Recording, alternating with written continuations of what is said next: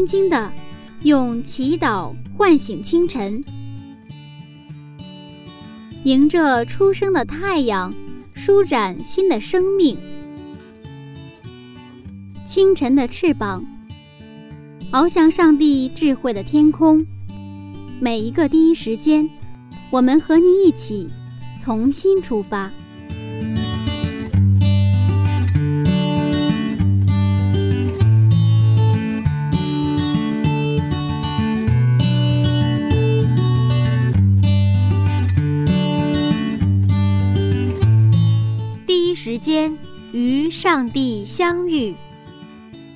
精彩人生从上帝开始。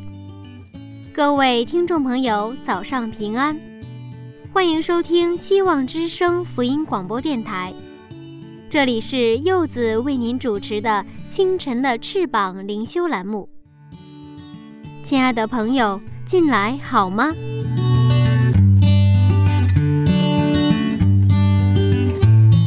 在上个世纪三十年代，有一本非常著名的书。叫《钢铁是怎样炼成的》。书中描述了年轻的主人公保尔·柯察金，经过了生活的千锤百炼，最终成为了一位钢铁战士。那今天我们将一起进入《创世纪》，去看一看被称为信心之父的亚伯拉罕是怎样炼成的。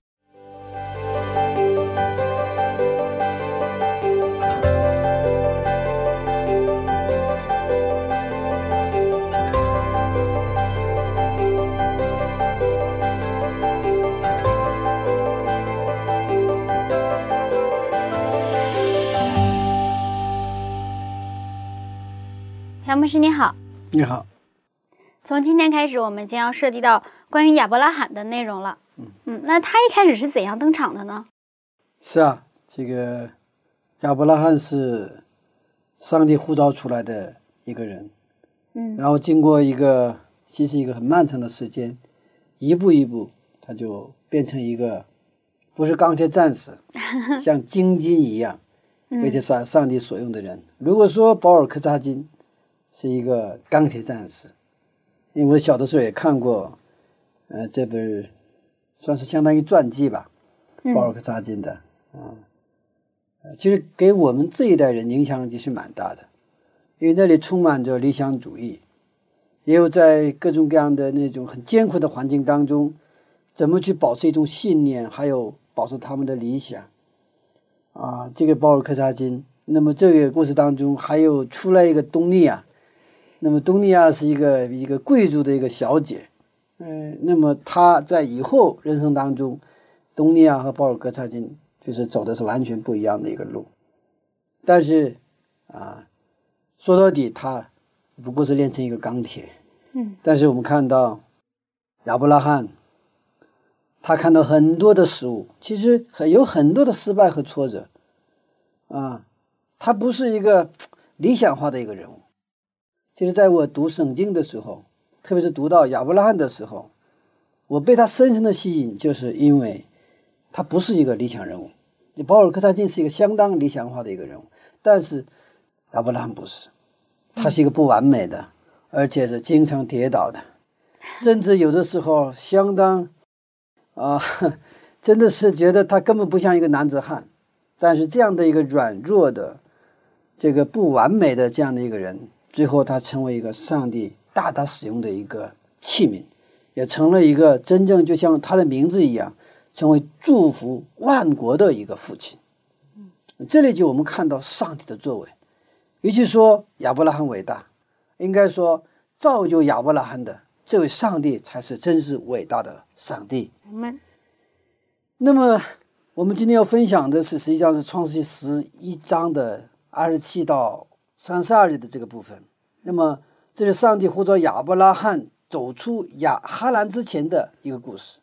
那么这一段故事我们常常忽略，我们常常从十二章开始嘛，十二章上帝呼召哈，啊，但是这个十二章之前的十一章的后半部分是，啊，是亚伯拉罕啊在走出哈兰之前的那一段，就是常常被我们忽略的忽略的部分。因为亚伯拉罕最引人注目的信仰故事发生在迦南地，对吗？但是在那个之前，大家都知道亚伯拉罕是信心的父亲。说到信心的时候，首先提到的几乎就是亚伯拉罕。一说信心，就是亚伯拉罕，几乎他们是划等号的。亚伯拉罕是信心的代名词，信心等于亚伯拉罕。他离开他的本土，亲祖父家，去了上帝让他去的地方。我们先看一看希伯来十一章八节。对亚伯拉罕的一个评价，《希伯来书》十一章八节，亚伯拉罕因着信蒙召的时候，就遵命出去，往将来要得为业的地方去。出去的时候还不知往哪里去，多大的信心呢？就是他出去的时候还不知往哪里去，等于说有一个人来电话说：“朴牧师，你出来吧。”然后我就按照他的话去出来了，完了我也不知道往哪里去。亚伯拉罕的信心是真的是一个我们难以想象的一个信心。我们再继续看《使徒行传》七章二到三节，《使徒行传》七章二到三节，斯提凡说：“诸位父兄，请听，当日我们的祖宗亚伯拉罕在美索不达米亚还未住哈兰的时候，荣耀的上帝向他显现，对他说。”你要离开本地和亲族，往我所要指示你的地方去。哦，这里我们看到这个，他还住在美索不达米亚，也就是还没有住在哈兰的时候，上帝已经向他显现，然后对他说：“你要离开本地和亲族，往我所要指示你的地方去。”那么，我们从这可以见到。上帝在创世纪十二章一节对亚伯拉罕的呼召不是第一次，是第二次呼召。其实早在还未住哈兰的时候，上帝已经先有一次呼召。我们看创世纪十一章三十一节。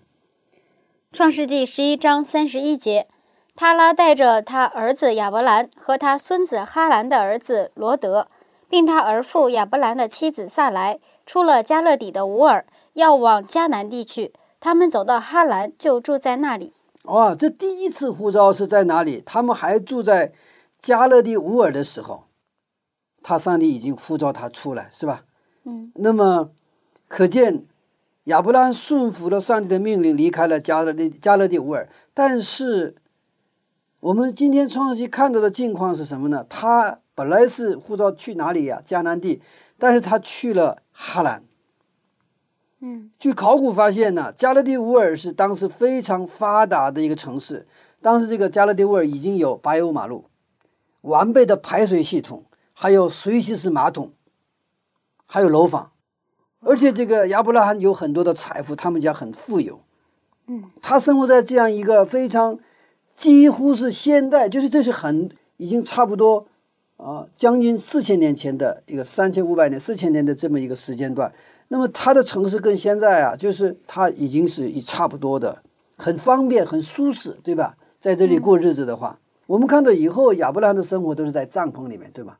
嗯，是帐篷里面。如果最近，呃，我们在谈到教会青年人这个夏令营的时候，我们要谈到，就是实际上要做那个帐篷夏令营。那帐篷夏令营其实最大的帐篷夏令营是好像很浪漫哈，但是实际上最大的问题是一个什么？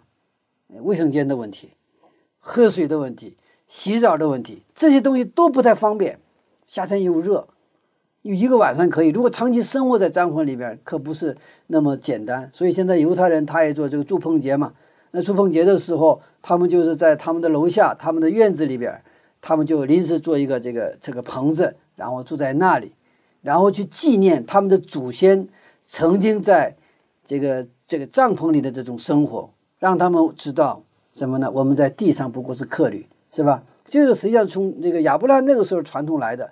但亚伯拉罕是从哪里啊？从楼房，从水洗式马桶，从这个有排水系统的柏油马路的这样的一个城市上帝呼召出来，让他去迦南地，那就是就是生活非常非常艰苦的这样的一个地方。不过他出来是出来了，不过他没有去这个迦南地，去了哪里？去加勒地乌尔。嗯啊。亚伯拉罕在那住的挺好的，挺舒适的。对呀。为什么上帝还让他出来呢？是啊，就是我本来是他住的很不舒服，甚至他没有自己的房子，是吧？嗯。正好上帝让他出来，那还还觉得挺好。但是已经他已经适应了，已经很舒服了。这样时候，上帝把他呼召出来，为什么？因为上帝他看到亚伯拉罕的内在的东西，他要训练他，让他去什么做工，让他做圣言的保持者。所以说，上帝必须，如果他使用他，必须离开亚伯拉罕早年的生活环境，还有他的本族和朋友们的影响。这些朋友们的影响，他的亲友的影响，他原来的生活环境的影响，他对他的灵性的增长其实没有帮助，反而是有害，有碍于上帝所要给他仆人的训练。所以上帝把他呼召出来。上帝在加勒底沃的呼召，在人看来不是好消息，但是亚伯拉罕顺从了。嗯，有的时候其实我们离开不一定是生活环境，我们不能离开。我们往往离不开我们周边的朋友，离不开周边的各种亲友关系，是吧？因为他们又拉住你，你干嘛去啊？是不是？你就留在这里吧，甚至你走了也是把他要拉回来，对不对啊？你在那里吃苦干什么？回来吧，啊，回来吧。曾经有一个呃青年人，那是我是在做生意的时候了，有一个青年人。他就住在这个望京这个地方，这个地方是比较繁华。然后他都是跟我住的差不多，这个一个一个一个社区了。然后有一天，他突然他搬家了，搬到哪儿去？搬到了海淀。海淀区是北大、清华那个地方，他搬到那个地方。然后就我问他：“你为什么搬家呢？”因为他的很多生意都是在，呃，他是做礼品的一个生意的一个一个青年，他的很多的客户都是在望京附近。我问他：“你你的客户都在这里地方，你为什么跑到那么远的地方？”他说：“我得离开这个环境。为什么？”他说：“这边朋友太多，这是狐朋狗友太多。一会儿他请客，他有老乡啊、同学啊，就好多这个，包括小发小啊这些，他就一会儿他请他，一会儿他请他，然后人家请了吧，你还不能不请，所以差不多每天都得起，就是餐厅吃饭呐、喝酒啊。”啊，就是这样。我说我，他说我，我第一，我说这个第一耽误时间；第二，我的身体也受不了；第三，我说这个我的时间浪费的不得了。所以他自己就搬到这个海淀那个地方。然后当时他有一个女朋友，这样的话就是搬到那儿以后，他女朋友在人民大学的教英语，然后他是在那儿就是往这个这个望京这边去啊工作啊上班。啊，后来我就发现啊，这个聪明，这个青年做了一个非常聪明的选择，因为他在海淀的话，他的朋友们就打电话叫他，哎，过来吧，我们要我吃饭了，我们要去啊，今天谁生日啊？他说，哎呀，我现在住在海淀，我过不去，太晚了，或者说太远了，过不去了。慢慢慢慢，他跟这个逃离了他们这个朋友们的影响。如果是朋朋友们是好的影响可以，这种影响纯粹是混日子嘛，是吧？那么，上帝在使用一个仆人的时候，其实他也是把他从原来的环境里把他调离出来。其实，你看，施洗约翰也是一样。那施洗约翰也是早年上帝使用他，就离开了原来的社群，也不是让他去读拉比学校，而是把他拉到旷野，对不对？然后在旷野里吃这个、这个、这个野蜜，是吧？啊，然后在这里过那种啊那种非常那种就严格接受严格的训练。是吧？很节制的这种生活，使他不受这些世俗的这个污染。所以，当他去真的去宣布上帝信息的时候，是大有能力的，并不是鼓励所有的人都这么生活。但是，上帝要特特使用的人，他必须有一个被隔离出来的这么一个一个一个一个一个境况。其实，包括摩西也是一样，上帝呼召使用的时候，把他从哪里啊？埃及。把他给提拔出来，到把他放到旷野，放了多少年？四十年，四十年就让他在那里学会了不说话，学会了在那儿谦卑，学会了单单依靠耶和华上帝。所以四十年之后，他自己觉得我都没有用，不中用了一个老头子的时候，我的过去的辉煌不在的时候，上帝才使用他。所以说他在这个以色列百姓带出埃及的时候，他就变成一个非常。在天下最温柔的人，为什么？因为把这个做了奴隶的这种埃及这个埃及里边的这个以色列人二百多万人，那什么人都有啊。如果他是原来那个在王宫里边那种脾气的话，那一天都受不了，对不是崩了那就。嗯嗯，但是他上帝学会了让他学会了谦卑、柔和、温柔，所以说他能够把这个一大群，应该说乌合之众一样的以色列百姓，能够把从埃及带出来，一直带到哪里？一直带到迦南的边界。感谢主，上帝也是要使用亚伯拉罕把他给啊带出来。不过亚伯拉罕顺从了，不过他的顺从不是百分之百的顺从。他没有直接去迦南地，而是跟着父亲去了哪里？去了哈兰。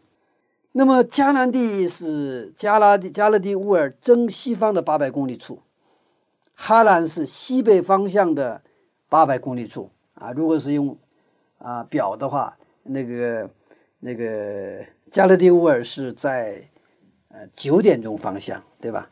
九点钟方向。然后呢，这个。呃，哈兰是在十一点钟方向，十点半、十一点钟这个方向是吧？他，是越远走得越远，它们之间的距离越长。一个是这个是正西方八百公里，哈兰是正呃西北方啊八百公里是不同的方向。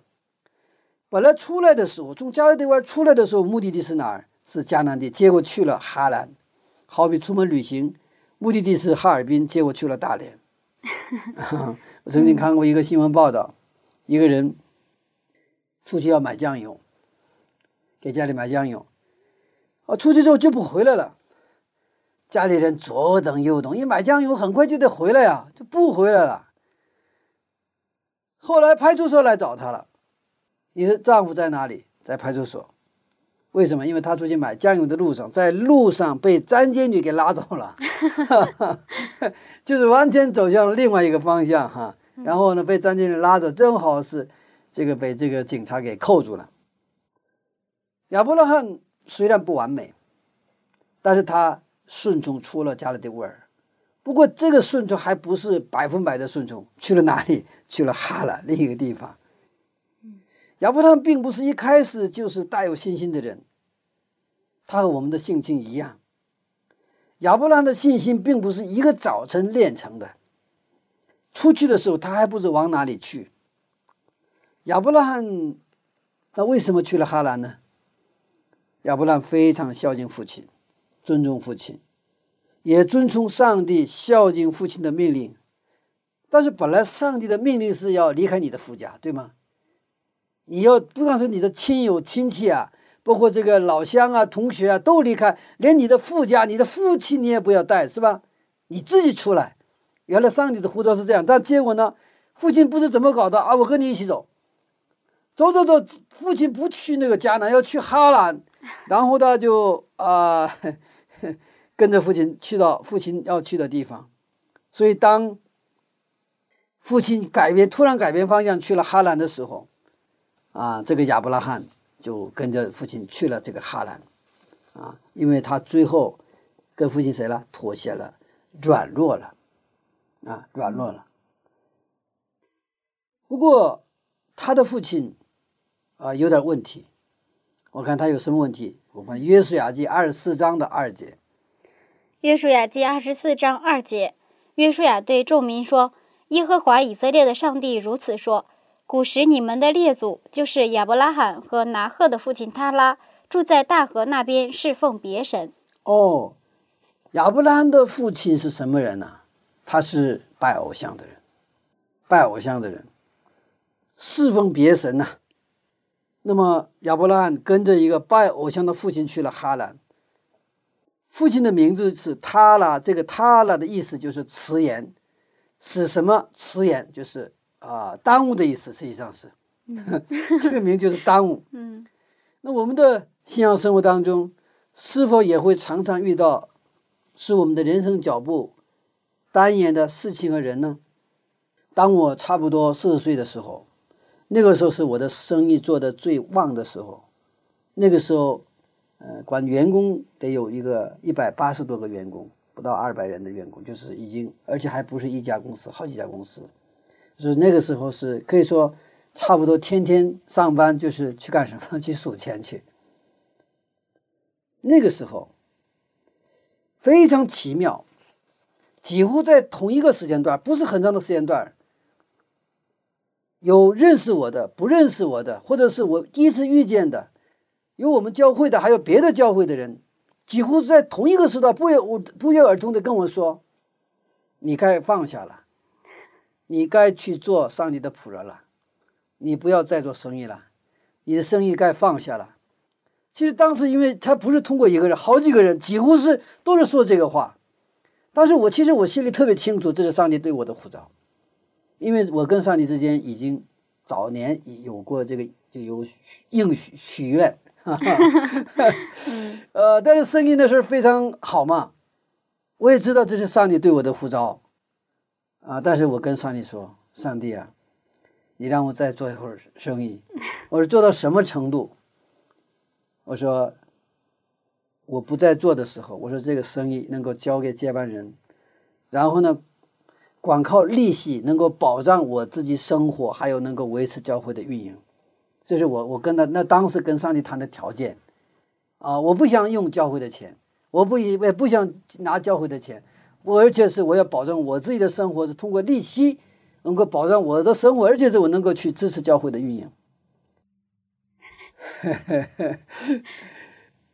不出两年，公司的境况就开始往下滑。再过两年，非典来的时候，那就资金链断了，所以整个就是就像多米诺一样，骨牌一样，一个接一个，一个接一个，全部倒下。所以前前后后，从那个呼召到最后，那么我完全献身，大概用了七八年的时间。当然，上帝把这个事情，虽然我吃尽了苦头，不过上帝还是使用这些啊一些不好的环境来去锻锻造和这个训练了我。但是我我有时候想，现在现在回过头来想，当时啊，如果不迟延不单延的话，不耽误的话，当时这个差不多四十岁左右的时候，我就是完全全职献身的话，我想可能啊，可能更好一些。啊，最起码我少吃那么多苦头，啊，这个时候吃苦头最难受的是，我不是我自己一个人出吃苦头，因为因为我是一家之主嘛，因为我我的家人、我的妻子、我的孩子都一起跟我受苦，我说这是我最心里难过的事情，啊，不过还好，感谢主啊，上上帝保保守了我们这个家庭，能够呃能够一直坚持下来。我想不信上帝的话，在那样的境况下，应该早就都跑掉了。啊，这个家就是妻子离散，但是上帝真的保持了我这个家庭，所以呃，无论怎样，上帝是啊，他真的是他有对我的美意，但是呢，人常常我自己的软弱，还有我自己可能说我有自己的想法，然后呢，单眼，就像他啦成了谁的单眼，他啦成了亚伯拉罕的单眼一样，他不可以直接去迦南，但是去了哈兰。那么当时我的生意，或者说我生意做得好，那个成了啊，像他那一样的一个一个存在啊。我不心里不否定，我说我知道上帝啊，这我是早晚要做你的仆人，我也跟你许过愿，但是现在不是，晚点儿，晚点儿啊。所以我在每次读到这个部分的时候，我就想起了我自己啊啊，觉得特别有意思。不过上帝在第二次呼召的时候。我们知道，在十二章一节，上帝再次呼召他。这个时候，亚伯拉罕终于离开了哈兰，调整了方向，他去往迦南地。嗯，其实，在我们的人生当中，也会有一些人，他会影响我们，比如说一些不幸的朋友，是吧？朋友啊，一些事情啊，是是会影响我。嗯啊，所以昨天也是分享到我们另外一个呃姊妹的时候说，我说你要离开你原来的朋友。这不要是不是不要他们，而是你成长以后能够把他们拉住，能够帮助他。你现在老是在原原来的层次上的话，这个老是干扰，老是干扰，你可能前进一步，你还得倒退一步，等于弄了半天之后吧，你根本没有进步。嗯，所以呃，这个是你看，这个是一个原理嘛。圣经无论是摩西还是啊，施洗约翰还是亚伯拉罕，上帝训练他的仆人，他都用这种方式。嗯。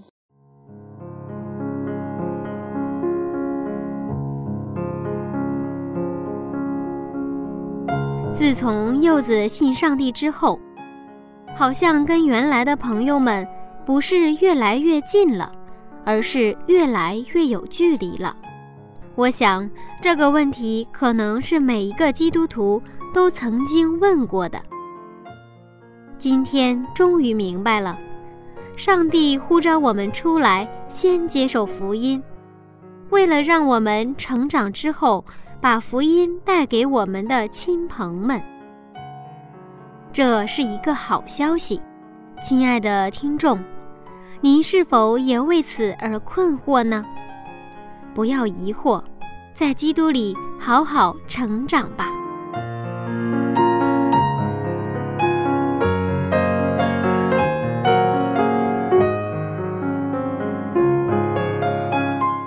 一首非常好听的歌曲，《你是佩德》。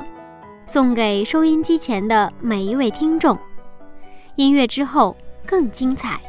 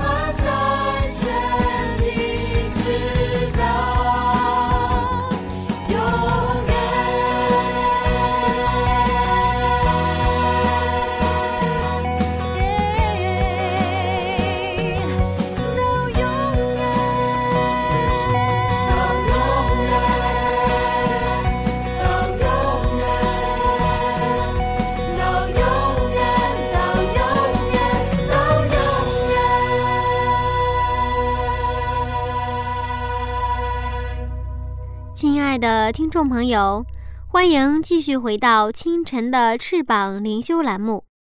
现在正在进行的是晨读《创世纪一百讲》系列讲座。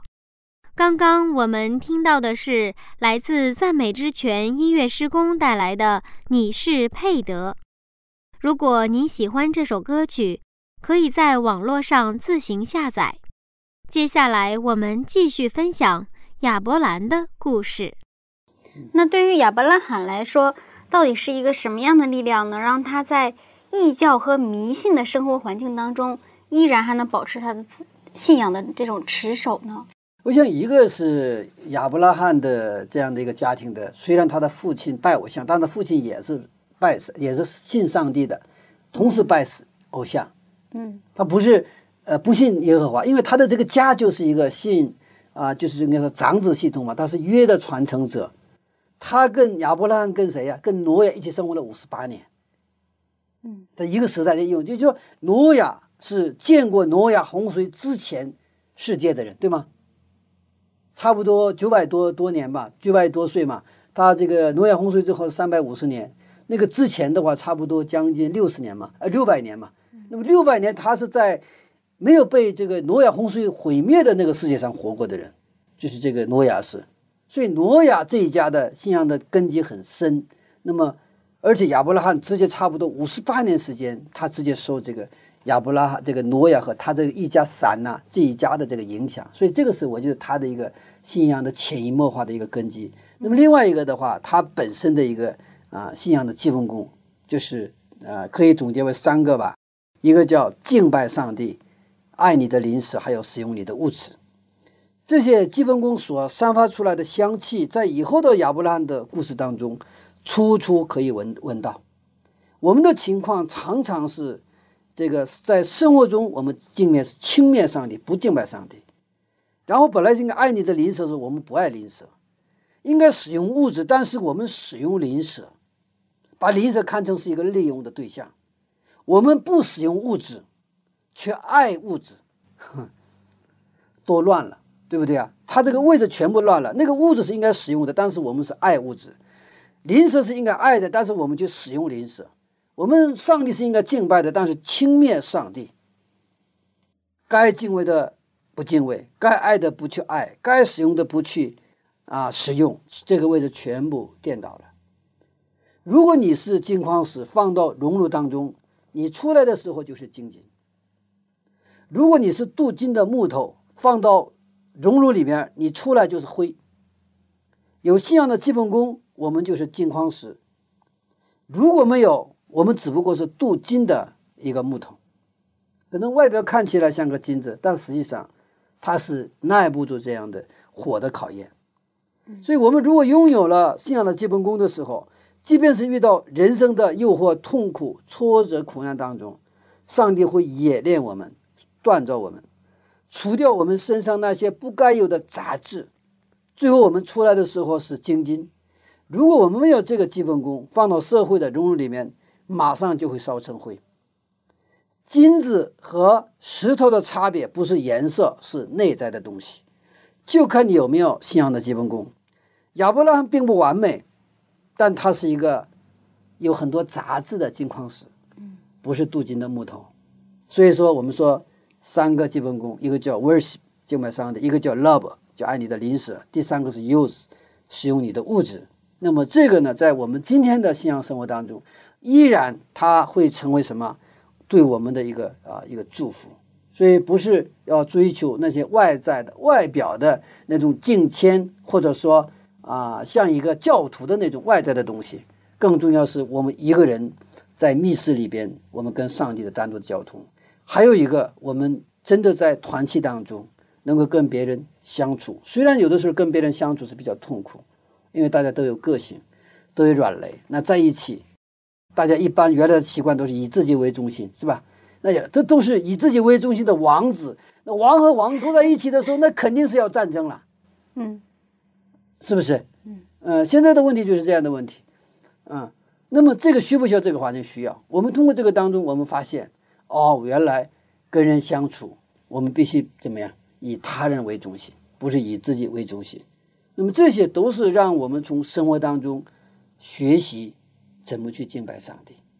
因为敬拜上帝不是仅仅是一个抽象的一个理论，它更体现在我们生活当中，我们去爱我们的邻舍，然后我们又怎么去使用我们的物质。这个就涉及到我们的职场啊，在我们的教会啊，在我们的学校，还是在家庭当中，其实，呃，这些东西都是啊，综合的，都是呃用起来是吧？那如果使用好了，那我们的信仰呢会越来越啊坚强。即便我们有很多的杂质，包括亚伯拉罕，他不是一开始就是金金嘛，一开始他只是一个非常粗糙的，是吧？需要冶炼的一个一个什么一个一个一个矿石。那后来上帝就把他扔到 啊扔到一个熔炉当中。实际上，上帝呼召出来，并不是马上使用它，嗯。上帝呼召我们，让我们去服侍服侍教会，在教会里做工也好，或者去我们去传道也好。其实通过这个过程，上帝不断的去锻造和重新来创造我们。上帝没有我们一样去做他的事情。嗯，上帝使用我们，实际上就是一个，呃，就是呃，就是钢铁是怎样炼成的一样，重新把我们炼成不是钢铁，是精金的一个过程。嗯，亚伯拉罕之所以成为亚伯拉罕，重要的原因。是他从小刚才说培养的基本功，但是，即便是亚伯拉罕有这样的一个家庭的背景，有这样的信仰的根基，还有他自己的基本功，但是更重要的是上帝的爱。矿石再好，他没有冶炼者，矿石终究还是矿石，对不对？嗯。但是上帝是锻造者，上帝拣选了这个矿石，而且上上帝呢？啊用耐心、用爱心去锻造这个矿石，所以上帝是锻造者，亚伯拉罕是被锻造者。没有上帝对亚伯拉罕的信心，就不会有亚伯拉罕的信心。所以亚伯拉罕，我们都是他的信心的先祖或信心的代名词。但是亚伯拉罕的信心的根源在上帝那里，不是亚伯拉罕多么的厉害，不是亚伯拉罕的信心的根源。它的源头是在上帝那里。我们已经知道，上帝在亚呃加勒底乌尔时候，他已经呼召了亚伯拉罕。亚伯拉罕回应了上帝的呼召，但他的顺从不是百分百，他是只是部分顺从了。他离开了加勒底乌尔，但是去的方向不是迦南，而是他不是正西方的那个迦南，而是西北方向啊，去了哈兰，跟着谁？跟着父亲，而这个父亲又是。拜偶像的父亲，啊，这有点像谁啊？像约纳哈，啊，不那样他去哪里？嗯，他去去向那些尼尼微的百姓去宣布这个福音嘛，宣布这个审判和悔改。但是他没有去哪里，跑到另外一个地方。如果上帝就是放弃另另寻他人的话，可能就不会有今天我们看到的这位信心之父了。上帝没有放弃亚伯拉罕。当亚伯拉罕改道去了哈兰的时候，圣经当中我们看到，上帝没有放弃，而且上帝一直等待亚伯拉罕。等到什么时候？在哈兰，亚伯拉罕的父亲塔拉死，然后上帝再一次呼召亚伯拉罕，这是第二次呼召了，而且等了那么长的时间，所以再次呼召亚伯拉罕出来是谁在哪里？就是。呃，十十二章一节这个部分，对不对？嗯，啊，这个是我们一般知道上帝呼召的时候。那么，上帝呼召我们也不是一次性的。我们在新约圣经看到，上帝呼召彼得，一共，我们从记录四福音上看，我们能明显的看到有三次呼召。当然，可能我们细分也许更多，但是有明显有三次。那么，第一次是在这个约旦河。就是当时那个彼得是谁的门徒啊？他是这个世袭约翰的门徒。那时候第一次就呼召他，呼召他之后，彼得他们，呃，就跟跟随了谁了？跟随了耶稣。但当时是他不是完全的放下职业，放下父亲，没有放下。他有点像今天我们一样去教会啊，就这种形式，然后跟着耶稣。然后第二次上帝又重新呼召他。呼召谁？或者呼召彼得是什么时候在加利利？那个时候，第二次呼召的时候，彼得就放下渔船，他的渔网和他的父亲，跟随了谁呀？跟随了耶稣。咱从细节上看，因为这个彼得是已经结了婚嘛，是吧？他有丈母娘，不是得病患病之后，耶稣去医治他嘛。反正他的妻子的名字不出现，但是肯定他是已经成成家的一个人。那么这一切全部放下了，放下之后就跟随了哦耶稣，而且他成了耶稣的十二个门徒当中的应该首席门徒。他是这个就有点就像大哥的样子，也是好冲大哥。然后呢，啊，也是心直口快，然后呢，应该说比较仗义这样的一个一个一个性格。有时候那个脑子也不讲的不是很细，啊，往往是有的时候说话在前，他行动在后这种性格。当耶稣要走向十字架之前时候，怎么样？这个彼得他有一个毛病啊，他老是在跟其他的门徒们比，他觉得他比他们仗义，他比他们怎样，他就说。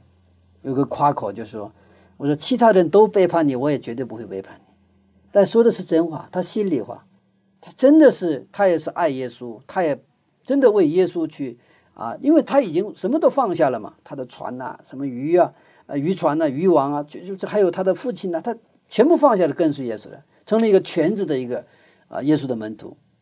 他确实说，他自己也觉得他比他比他比其他的门徒还要对耶稣忠诚。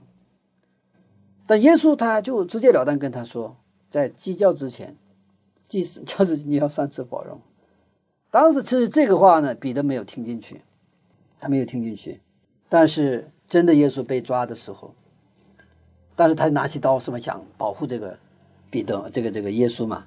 但是耶稣说，收刀入鞘，收刀入鞘。嗯啊，但是耶稣但真正被抓，然后到起抓来抓去的时候，拉来拉去的时候。就在院子里，彼得三次否认耶稣，三次否认耶稣之后，那个鸡就叫了。当他听到鸡叫的时候，他原来听到耶稣的这两个连起来了，是吧？他脑子里什么，就闪电一样，耶稣说的话兑现了。他做梦打死也没有想到，我还会去否认耶稣。我原来的想法是真真切切的，我真的是就可以为他去死，但是现在还没有什么死临头呢，他已经否认了耶稣，而且还不是一次，是三次，而且最后一次近乎他说话像咒住耶稣一样。这个是耶稣从那儿被拉出来，彼得的眼神跟耶稣的眼神相撞了，他在耶稣的眼神。眼睛、眼神上，他没有看到责备，也没有在，这个也没有看到他的愤怒，对一个背信弃义的一个背叛的一个门徒的那种那种恼怒没有，只有温柔，那种淡淡的哀伤，那种理解，他依然如故，彼得就大哭起来，他经历了他人生当中第一次真正的悔改，他知道我是罪人。那事情故事没有这样结束哈。耶稣在加利利海边再一次来找他，然后问他：“你爱我吗？你爱我吗？” 因为我们这北方话，北方话，北方的人来说，这有点专门就膈应人，这个是 啊，你怎么他难受，我就怎么膈应他啊。彼得说：“你知道我爱你，你知道我爱你。”他不敢说。我爱你，他说：“你知道我爱你，我你知道我。”这个时候，他彼得有一声改变。原来他的心思是别人都背叛你，我不会背叛你，对吗？他现在没说，我比别人爱你，不是？你知道我爱你，所以那个时候，耶稣就给他的一个命令就是：你去牧养我的小羊，你去牧养我的小羊。彼得果然成为了。一个教会初期教会的一个磐石，他的一个初期教会的领袖。上帝通过几次？通过三次的呼召。今天上帝对我们的呼召也是一样，他不是一次呼召你。其实我们在耶稣面前，每个人有多次的机会，因为上帝绝对不会放弃。只有我们不放弃的话，上帝早晚会把我们锻造成他所喜悦的那样的一个器皿。上帝呼召亚伯拉罕。两次，把它锻造出来。那么实际上，在后来的我们故事当中发现，上帝一而再、再而三的找他，跟他立约，不是一次，一而再、再而三。然后后来又去了埃及，又把他给拿出来。反正就是上帝在亚伯拉罕身上下了相当多的功夫。嗯，所以亚伯拉罕的故事在某种层面上就是上帝爱我们的故事。阿门。啊，我们通过亚伯拉罕的那种造就、那种锻炼，我们看到上帝的爱是什么支撑的。而且是可以说绝不改变的那种爱。阿门。其实，其实我们今天在上帝面前，就是因为上帝寻找了我们，并一直等待我们，并一次又一次呼召我们。我们在哪里，上帝就在哪里。他是以马内利的上帝。上帝的应许是在我们患难和挑战当中。他要我们把上帝要把我们锻造成一个精金，所以当我们不断的被生活环境挑战的时候，我们去仰望上帝，敬拜上帝，爱邻舍，使用按上帝的意旨意，我们使用我们的物质。当我们去做上帝要我们去做的事情的时候，撒旦就会阻拦。我们常常看到立志要行上帝旨意的时候。那种挑战甚至更加的猛烈，甚至要夺走你的一切一样。我们知道约伯的故事，约伯是在上帝面前是完全人，是艺人，但是撒旦他就控告他。我们知道约伯经历了苦难，是吧？那么其实他真正的最大的苦难是后来他的朋友们也是用那种用今天的话说，那这几个朋友都是教会里边信仰。表现最好的那些人，是吧？都是用那种非常好的标准来去。你看，如果你没有罪，或者你不是那什么的话，怎么能有这种事情呢？他们忽略了背后撒旦的作为，因为撒旦他有他的作为，所以我们面临的挑战其实非常大，而且是我们越为上帝所用的时候，那个挑战会更大。今天通过亚伯拉罕的故事，我们知道上帝是爱我们的上帝，是绝不放弃我们的上帝。上帝是不断呼召，直至我们完全顺服的上帝。当我们把自己献上，献到上帝面前，然后我们又自己掉头或者毁约的时候，我们千万要学习彼得的厚脸皮。因为我们的上帝是守约的上帝，是信实的上帝，他不会离开我们，他一直等着我们。我们知道，在哈兰的时候，上帝就一直等着谁呀？亚伯拉罕，一直等到他他拉去世，他拉的去世，然后上帝再次来呼召他。今天我们每个人来到上帝面前，都是上帝来寻找我们，是上帝等着我们，所以我们要寻找那些不信上帝的人，然后我们也要等待他们。其实，当我们去传道，或者是当我们去带门徒的时候，其实很重要的一个功夫，就是我们凭着信心去等待。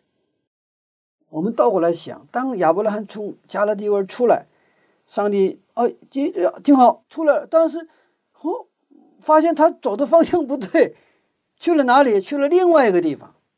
要是要是我们的话，很来气哈，或者说最起码很郁闷。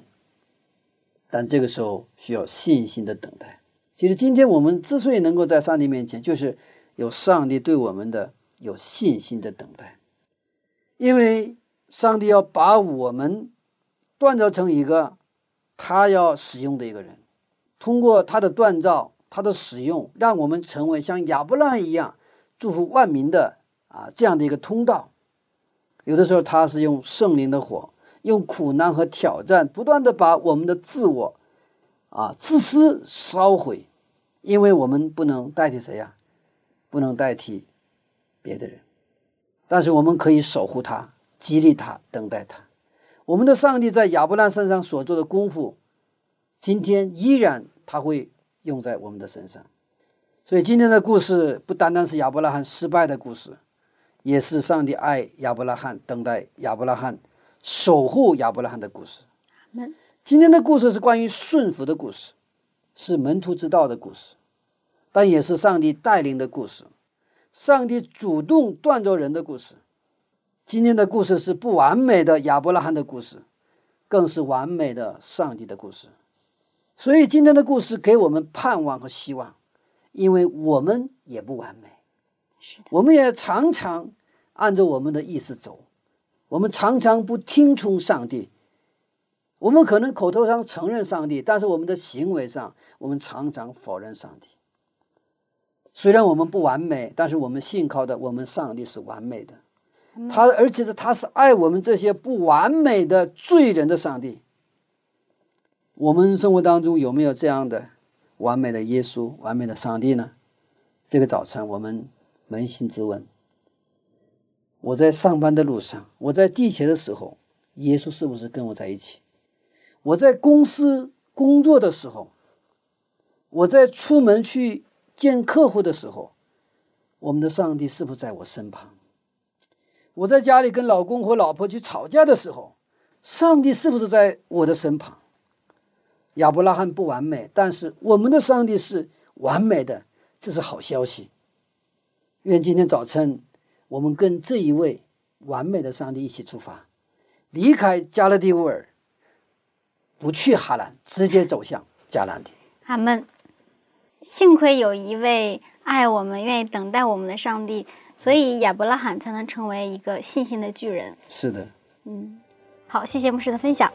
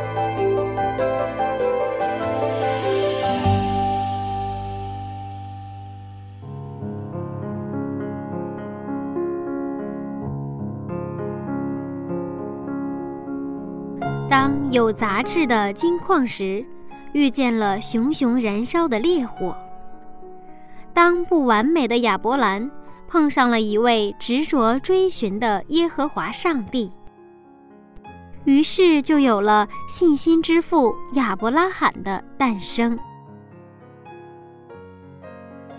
亲爱的听众，在您的人生当中，是否听到上帝的呼召呢？请不要视而不见，请不要放弃，和上帝一起成就上帝的梦想吧。下面我们一起来祷告。如果您有感动，请您在原地低头闭目，我们一起向天父祷告。爱我们永不改变的天父。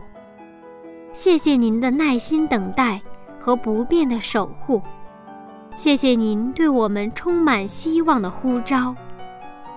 求帮助我们来顺服您的呼召，直至成就您的美好旨意。奉耶稣基督的名祈求，阿门。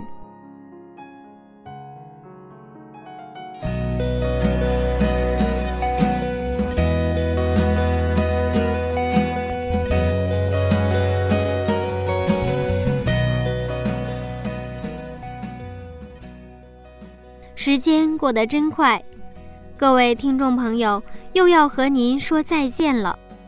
听了今天的内容，您有怎样的感动呢？欢迎您来信，把您的感动告诉我，让柚子和您一起分享。我的电子邮箱是拼音柚子 at v o h c 点 c n，很期待能收到您的来信。那今天我们就先到这里了，下一次分享我们再见，拜拜。